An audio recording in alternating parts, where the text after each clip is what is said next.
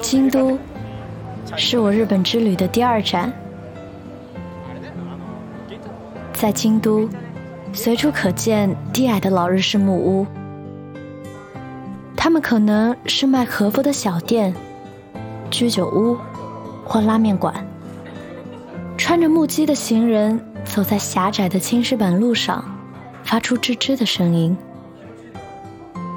红绿灯旁站着两个穿和服的女孩，大学生模样。五彩斑斓的和服在太阳下显得真好看。成块成块的花簇像是开了一般。只是，那么长的袖子，会好穿吗？嗯，他们发现了我的目光。我略尴尬的笑了笑，怪不好意思的。运气真好，车来的挺快。去金阁寺的游人真多呀，在路上听到了各个地方的语言。电车里虽然坐满了人，却只听到很细碎的说话声。这也是京都奇特的地方，连公共场合都非常安静。当外部世界静下来的时候，人会更多的和自己待在一起。我拿出从国内带过来的三岛由纪夫的同名小说《金阁寺》，现在还剩下最后几章，想赶在到达之前把它看完。京都景点甚多，但金阁寺。是不得不去的，它背后的历史故事吸引着我。一九五零年，一名爱似城痴的小僧人，因嫉妒这金阁寺的美，便偷放了一把火，想让这极致的美从世间消失，只存活于自己的记忆里。这让我十分好奇，到底是什么样的美，才能让人？如此着迷。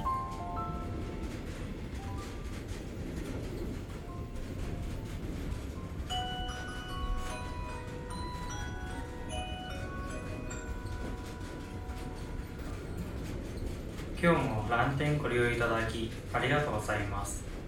この電車は嵐山行きです。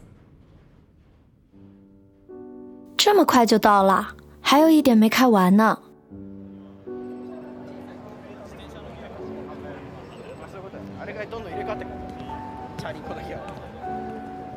走向金阁寺，发现入口狭窄的走道上挤满了人，但依旧保持着日式的井然有序。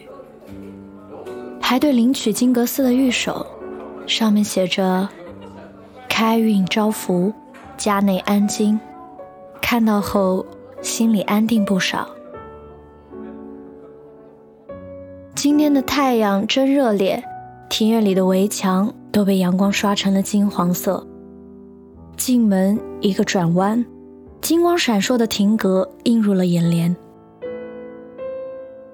从大门处一眼望去，金箔打造的外观在阳光下显得格外惹眼。碧绿的湖水倒映着金阁寺，没想到金色和绿色放在一起。有种别样的和谐。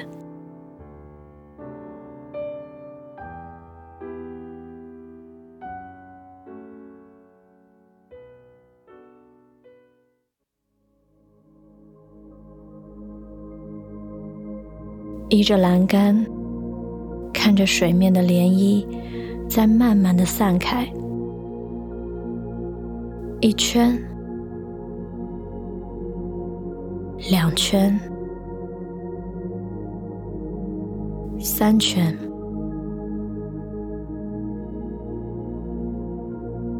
湖面在太阳下波光粼粼，天空中漂浮的云朵映照在水面上。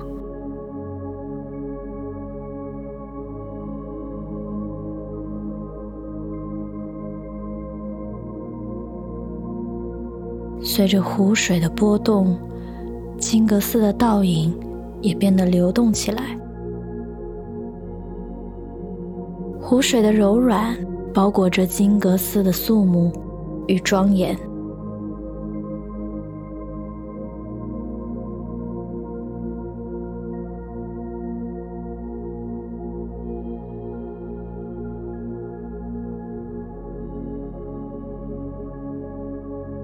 一湖，一世界，镜湖池沉默地滋养着这空间里的一切，投射出包容、接纳的世界。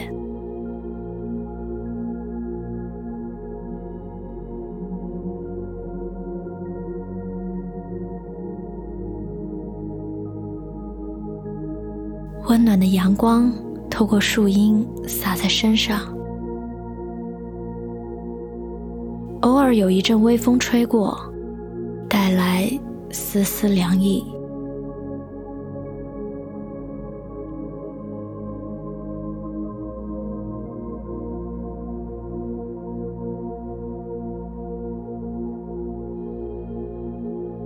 感受这镜湖池的宁静，全然的沉浸在这片自然的和谐美景之中。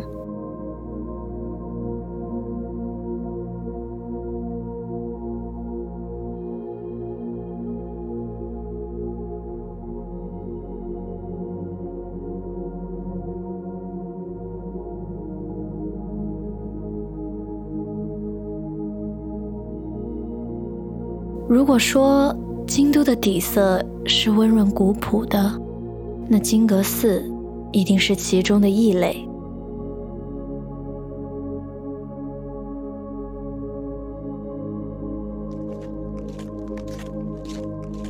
沿着山路向上，这边有一个禅茶室，缓缓的拉开黑色方形的木质大门。这门真重啊！一张黑色低矮的小木桌，摆放着红色的木盒和茶具用品，简易的陈设倒是和京都古朴的气质相符。原来木盒里放着的是檀香啊！这里的檀香有着发苦的可可粉的味道。我盘坐在垫子上。闻着檀香，伴随着缓慢的呼吸，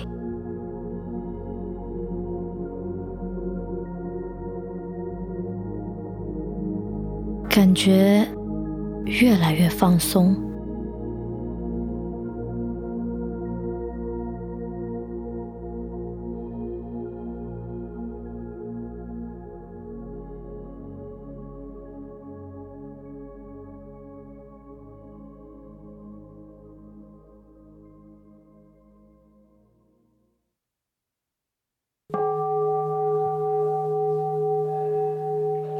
旁边禅房里，僧人诵经的声音一直在耳边萦绕着，给人一种平静的力量。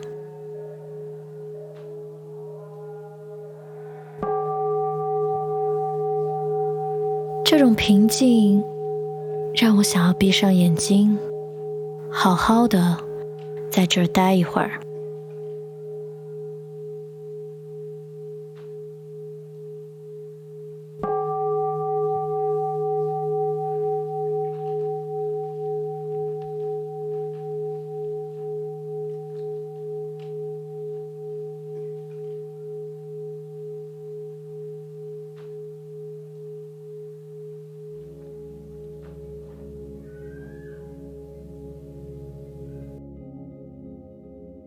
此时，像是进入了一个与外隔绝的超然空间，周围除了我自己，就只剩阳光下才能看到的空气中漂浮的灰尘。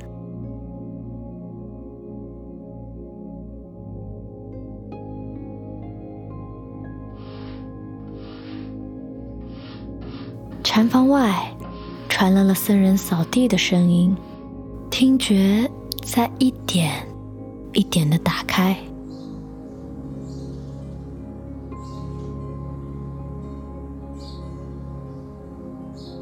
树叶沙沙的声音鸟叫的声音以及渐渐缓慢的呼吸声。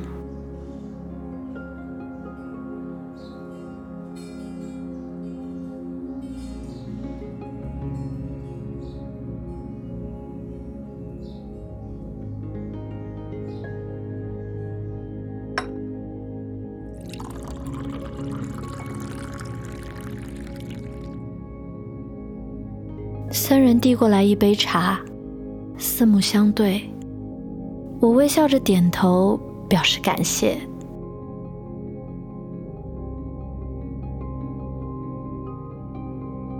寺中禅茶与别处不同，刚入嘴时感觉清寡味苦，细细品味，就会发现口有回甘。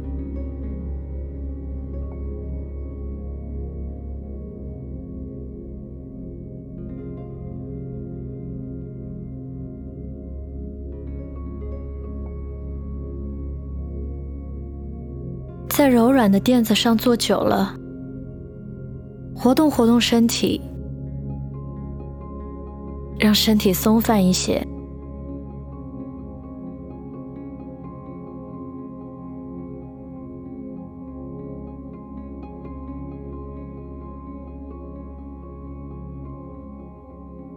看到窗外的夕阳，我知道我也该走了。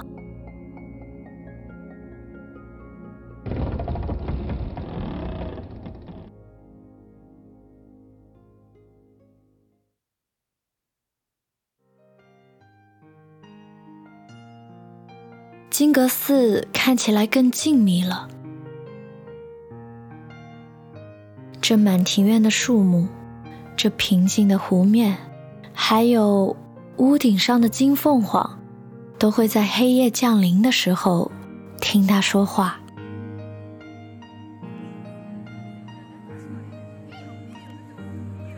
沿着石板路走出了金阁寺。走着走着，闻到了一股烤肉的味道，真香啊！顺着香味走过去，才发现是烤鳗鱼的摊位。摊位前的灯被烧烤的烟雾围绕着。我朝着老板指了指鳗鱼，尽力的想要通过肢体语言传达我的意思。他笑着回复了一句：“嗨，嗨，先生，快起来，嗨！”我不好意思的摸摸头，想着下次一定要学好日语再来。看着鳗鱼在烤架上，等待晚餐的同时，还在想：今晚金阁寺又会讲述怎样的故事呢？